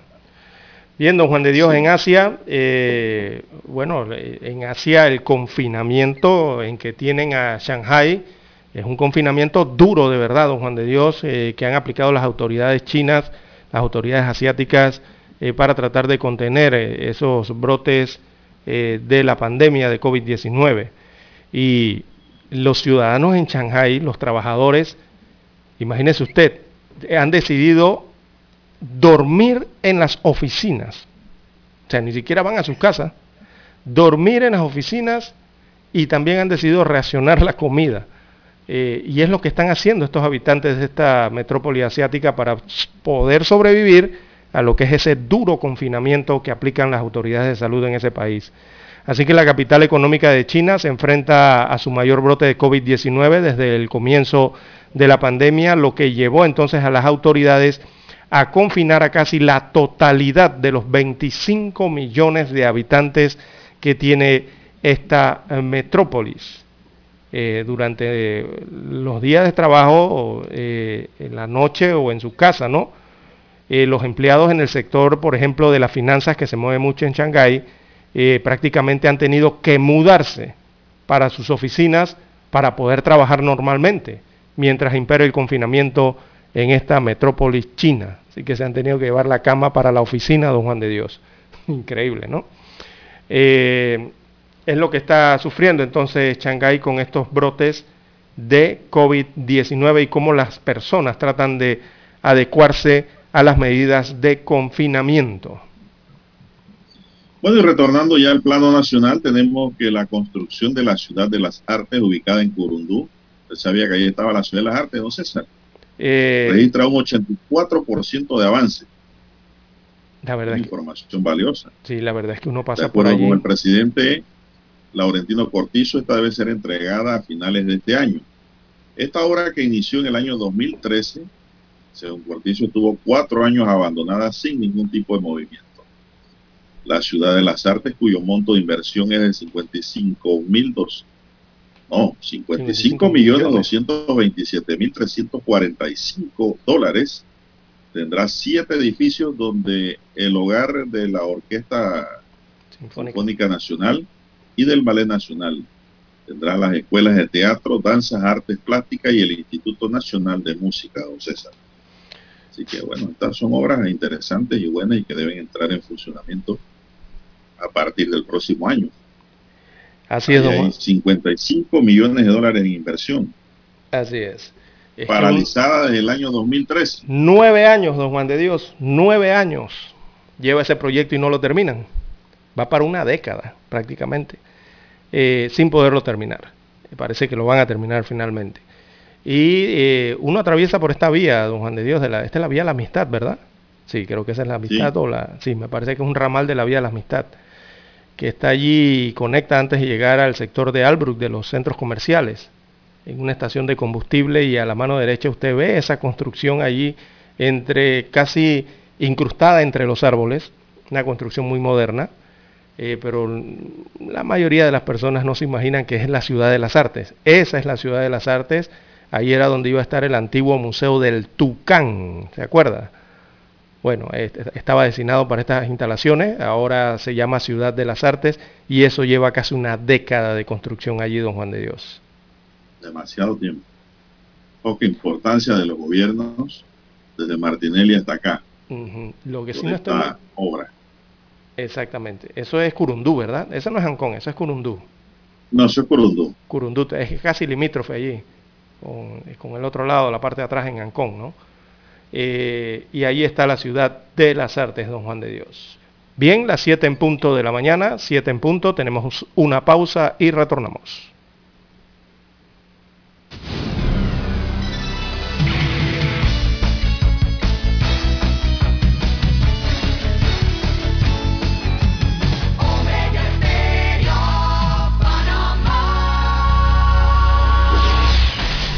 El satélite indica que es momento de nuestra conexión. Desde Washington vía satélite y para Omega Estéreo Panamá, buenos días América.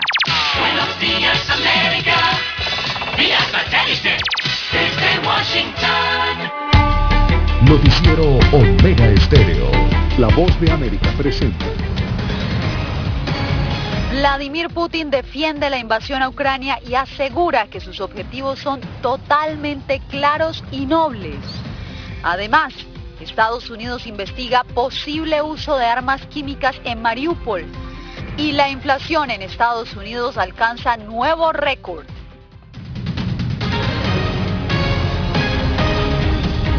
Aquí comienza nuestra emisión de Buenos Días, América.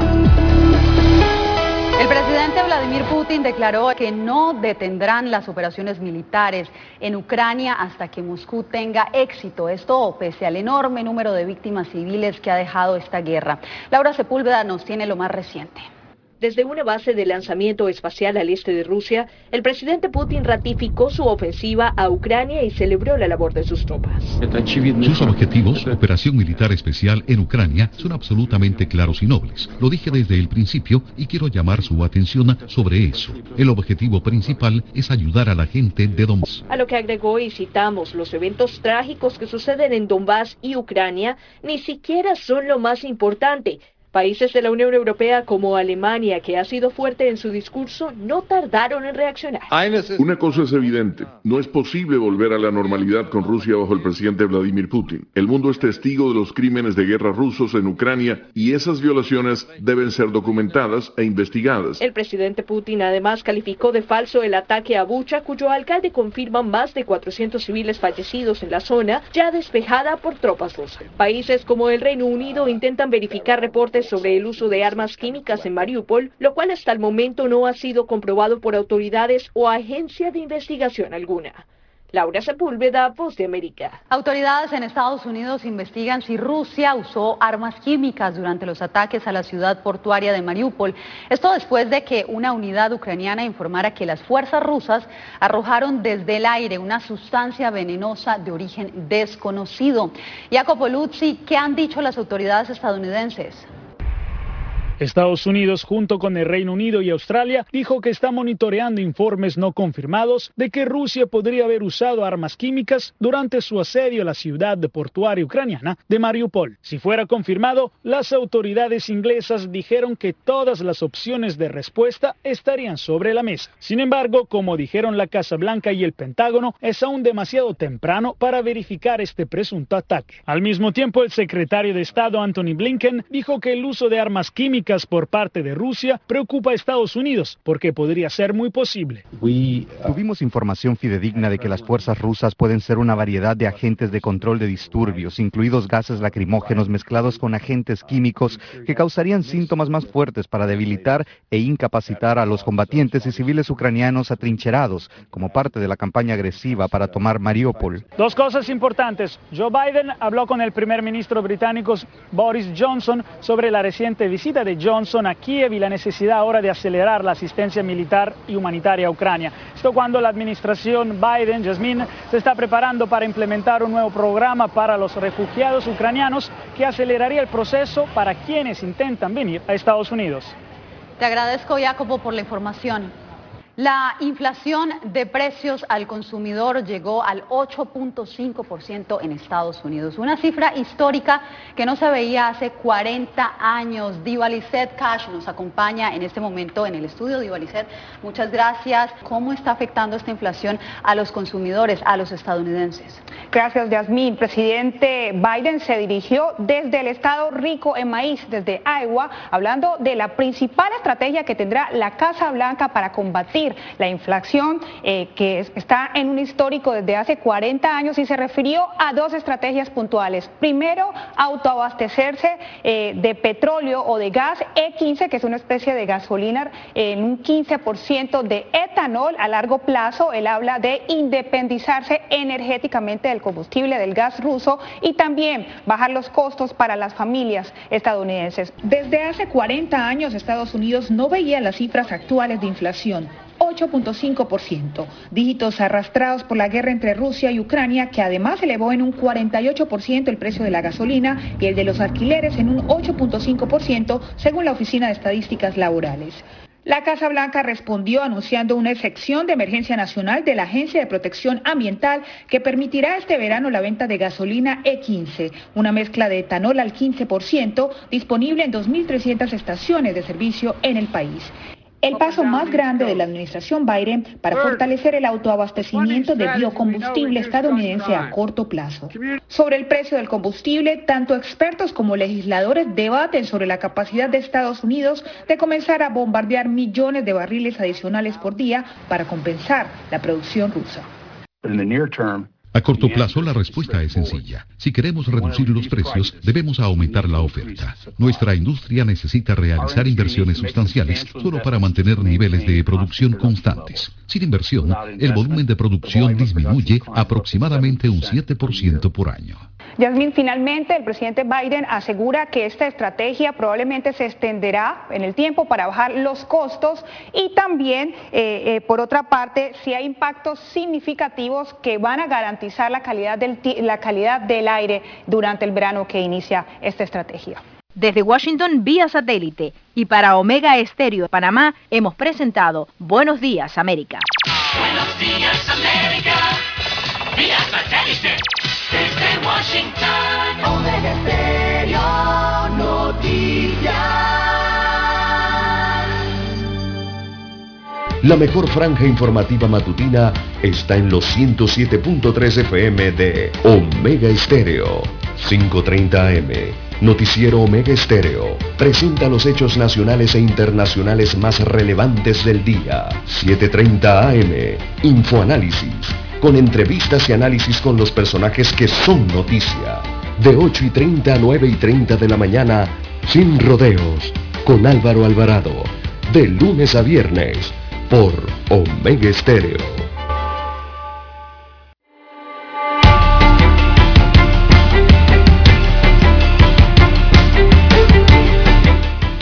Bien, son las 7, 7 minutos. Oiga, que mañana más lenta, don César, hoy, ¿eh? ¿Qué está pasando? ¿Cómo camina? Bueno, tres costarricenses y cuatro panameños presuntamente vinculadas con los delitos de blanqueo de capitales fueron aprehendidos en la operación Quijote, desarrollada por la Fiscalía de Segunda contra la Delincuencia Organizada, en conjunto con la Policía Nacional, en Boquete, David y Dolega, en Chiriquí. En esta operación se desarrollaron 16 allanamientos. Se presume que entre los detenidos está el cabecilla. El organismo de investigación judicial OIJ confirmó que pasadas las 8 de la mañana desde ayer fueron notificados de la detención de Segura Angulo, sospechoso de liderar una pandilla en Pérez Celedón, Costa Rica, a quien se le atribuyen delitos de legitimación de capitales, es decir, blanqueo, como se conoce en Panamá, ¿no? En, lo, en, las próximas horas serán llevados ante el juez de garantía del sistema penal acusatorio de Chiriquí.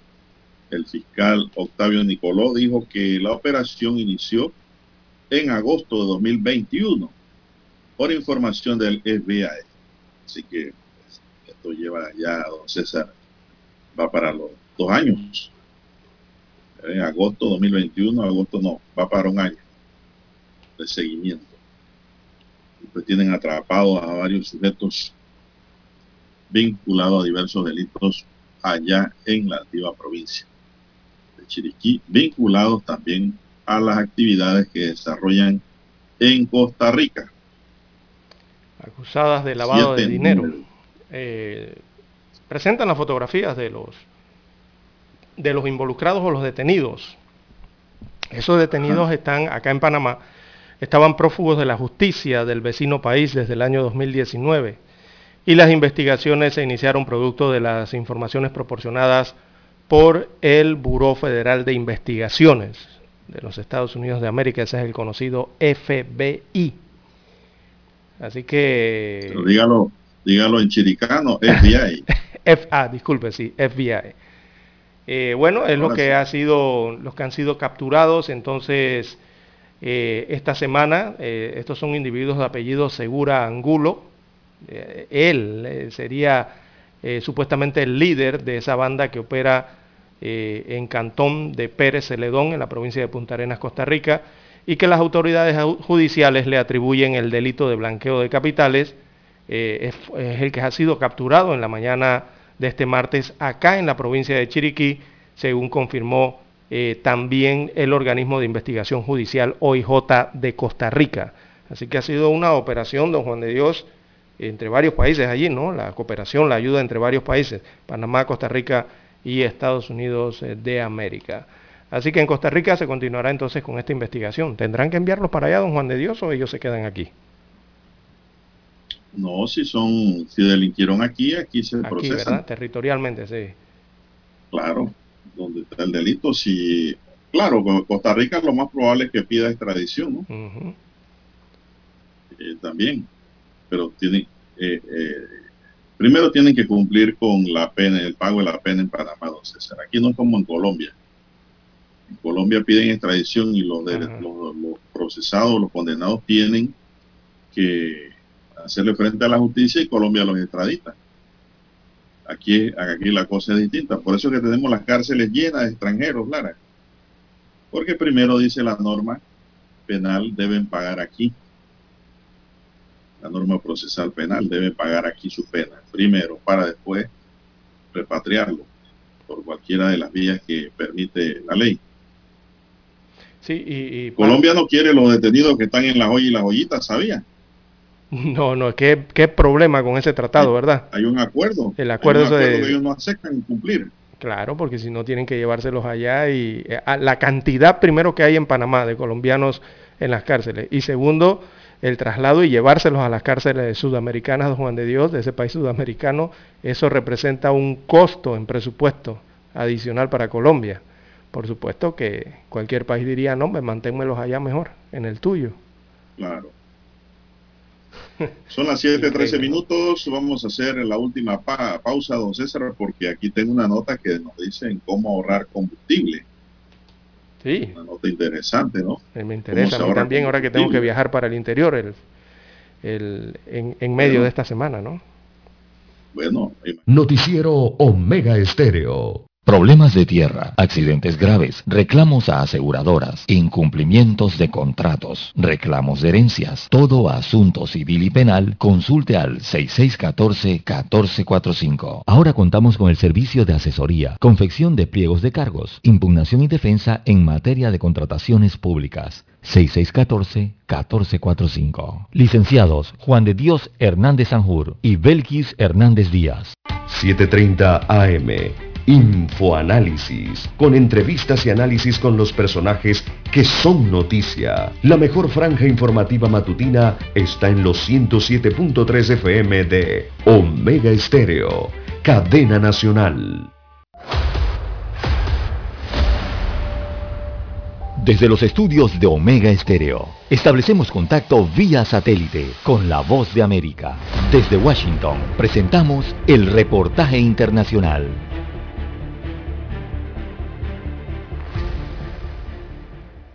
Comerciantes venezolanos denuncian que autoridades municipales les imponen trabas que impiden la operación normal de sus negocios. Desde Caracas nos informa Carolina Alcalde. El pago de impuestos del sector comercio en algunos municipios en Venezuela está condicionado al pago del aseo urbano, un lineamiento que el sector comercial considera injusto, especialmente porque sostienen que las tarifas dispuestas por la compañía privada que ofrece el servicio son una de las más altas del mundo y no guardan relación con los ingresos que especialmente los pequeños negocios perciben mensualmente. Al no estar en capacidad de pagar los montos, muchos establecimientos comerciales tampoco pueden pagar sus impuestos y se enfrentan a un cierre por parte de las autoridades. Carolina, alcalde Voz de América, Caracas. Un brote de salmonelosis vinculado a huevos de Pascua de chocolate y que ha enfermado a por lo menos 150 niños en Europa, al parecer tuvo su raíz en leche contaminada proveniente de una fábrica en Bélgica, indicaron autoridades de salud europeas. En una evaluación del brote, expertos de los Centros Europeos para el Control y Prevención de Enfermedades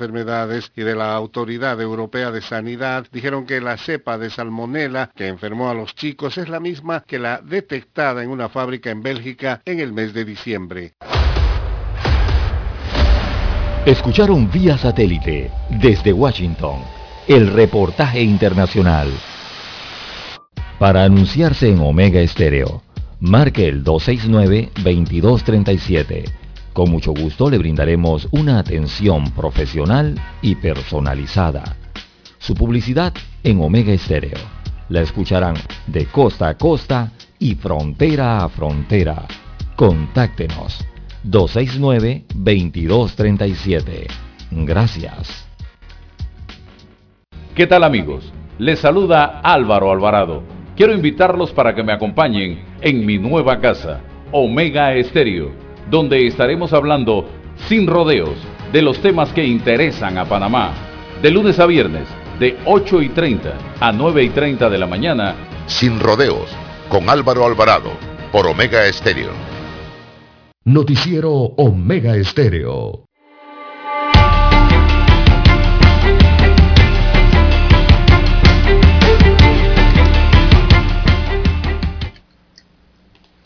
Bien, las 7.16 7.16 minutos de la mañana en todo el territorio nacional.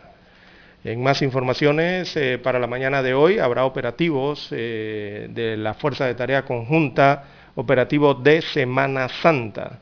Así que ayer fue lanzado ese operativo eh, por parte de las autoridades y obedece al desplazamiento de la población hacia el interior del país durante estas conmemoraciones eh, de Semana Santa. Así que habrá inversiones de carriles eh, eh, para estos días de Semana Santa. Esto será a partir del jueves. Habrá inversión de carriles desde las 6 de la mañana hasta las 6 de la tarde, el día jueves. Esto en dirección hacia el interior del país. el operativo de retorno a la ciudad, evidentemente el domingo, será de 8 de la mañana a 6 de la tarde, también en dirección hacia Ciudad Capital el día domingo. Así que el jueves, eh, todo el día prácticamente, con la, luz del día, ¿no? Habrá operativo eh, de inversión de carriles hacia el interior para agilizar el flujo vehicular de los miles de miles de conductores. Y el domingo también habrá operativo de carriles invertidos eh, desde las 8 de la mañana hasta las 6 de la tarde. Así lo han anunciado las autoridades que tienen que ver con el tránsito en nuestro país. Bueno, así es, don César. Bueno, y la mejor tarea o comunicación que usted puede hacer con su vecino que no viaja, y si usted viaja al interior o al exterior, decirle que esto no va a haber nadie en la casa y que pues echen un ojo, ¿verdad? Sí, sí. Porque la policía ha dicho también de que no toda la policía va a estar en operativo van a mantener la vigilancia interbarrial para evitar evitar los hurtos en la casa de la gente que se va al interior o se va a algún lugar, pues, y deja la casa sola. Aunque en general ahora, hoy día, existen cámaras. Muchísimas casas tienen cámaras y la gente vigila su casa desde un celular. sabía esa, no? Sí, claro. Y las cámaras no son ni costosas. Unas cámaras que tienen rotación de 180 grados. Inclusive usted puede hablar por la cámara. Usted ve un sujeto sospechoso en su puerta. Puede llamar a la policía. Usted puede vigilar ahora de mejor manera con cámara, ¿no? Pero no está de más siempre si tiene comunicación cercana con los vecinos, que hoy día esto se ha perdido en Panamá eh, sí estar pendiente también, ¿no? En realidad, el buen ciudadano no tiene que decirle que esté vigilante del barrio y de la casa, don César. El buen samaritano, el buen ciudadano está vigilante de la casa de su vecino, aunque no le hayan dicho. Porque si ve algo raro, de inmediato debe llamar a la policía y eso es lo que pues, hacemos los buenos vecinos, que no somos bancarios, ¿verdad? Estamos vigilantes siempre de lo que acontece en lo que es nuestro alrededor. César. Bueno, eh, ¿qué más tenemos, César, en agenda? ¿Cómo agarramos el combustible, don Juan de Dios? Sí, sí, sí. uno de los mayores, uno de los mayores problemas que, hay un sistema que tienen las personas hoy día. El sistema GPS permite ahorrar combustible en un 33%. Los precios del combustible en Panamá registran el mayor alza de los últimos años. El combustible es uno de los mayores gastos para la empresa de transporte. Estoy leyéndoles entre líneas porque la nota trae un preámbulo enorme. El GPS ayuda. Permite analizar la trazabilidad, crear la ruta, el consumo de los vehículos y sus recorridos y obtener información de gastos en tiempo. Es decir, cuando la unidad está detenida, con esos datos podemos implementar medidas de ahorro lo explicó Luis Diego Trejo, gerente general de Detector. Los sistemas GPS ayudan a optimizar las rutas para evitar tráfico y recorrido extra, economizando combustible. Asimismo, se puede evaluar los hábitos de conducción para incentivar las mejores prácticas y la eficiencia en la labor de los choferes.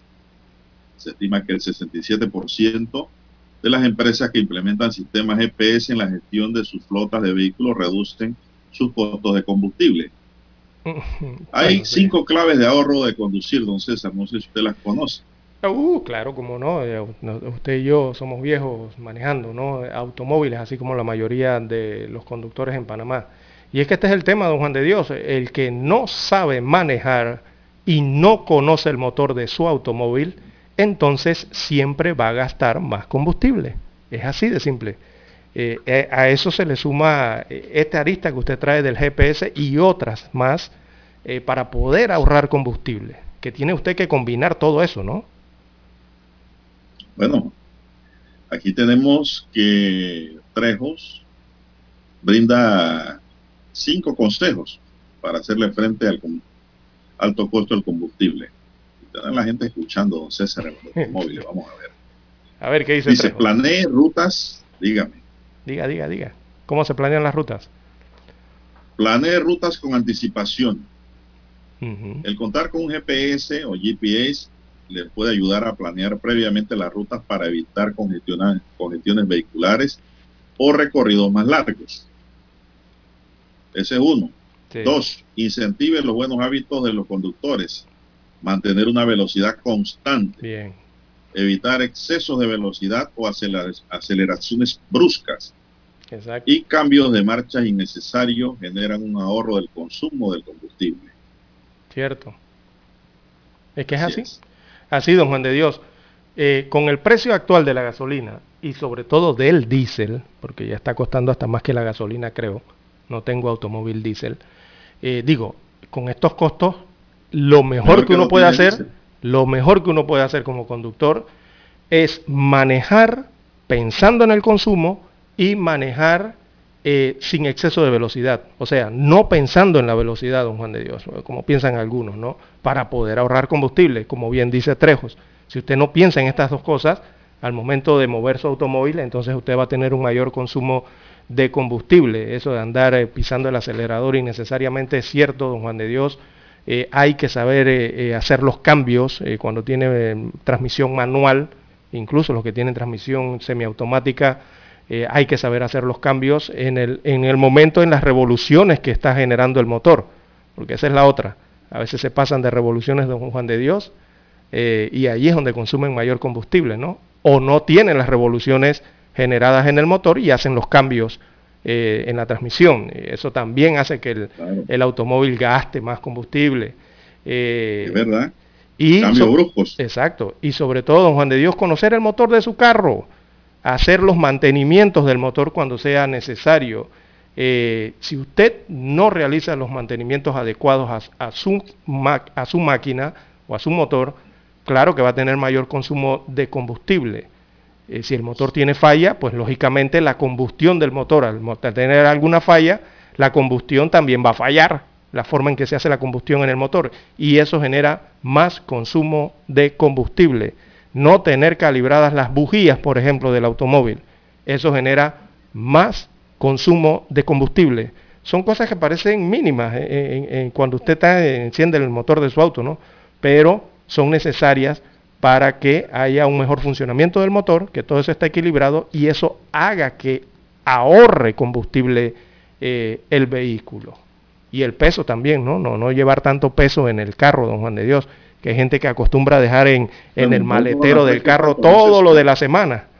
Y ese peso que usted está cargando. Usted me ha quitado la guitarra y ha terminado aconsejando usted. Ah, ah, bueno, no sé, yo digo, yo digo mi experiencia, ¿no?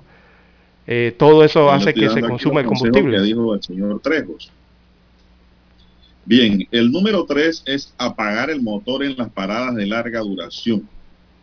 Dejar el automóvil en ralente implica un consumo innecesario de combustible de aproximadamente 0,25 litros cada 15 minutos. E-, en neutral. cuando hay paro, hay cierre de vía, usted está con el motor encendido y con el aire. No, no, no, no mm. apáguelo. Oiga, hay y deje que abran la vía. Sí, hay unos semáforos aquí. Sí.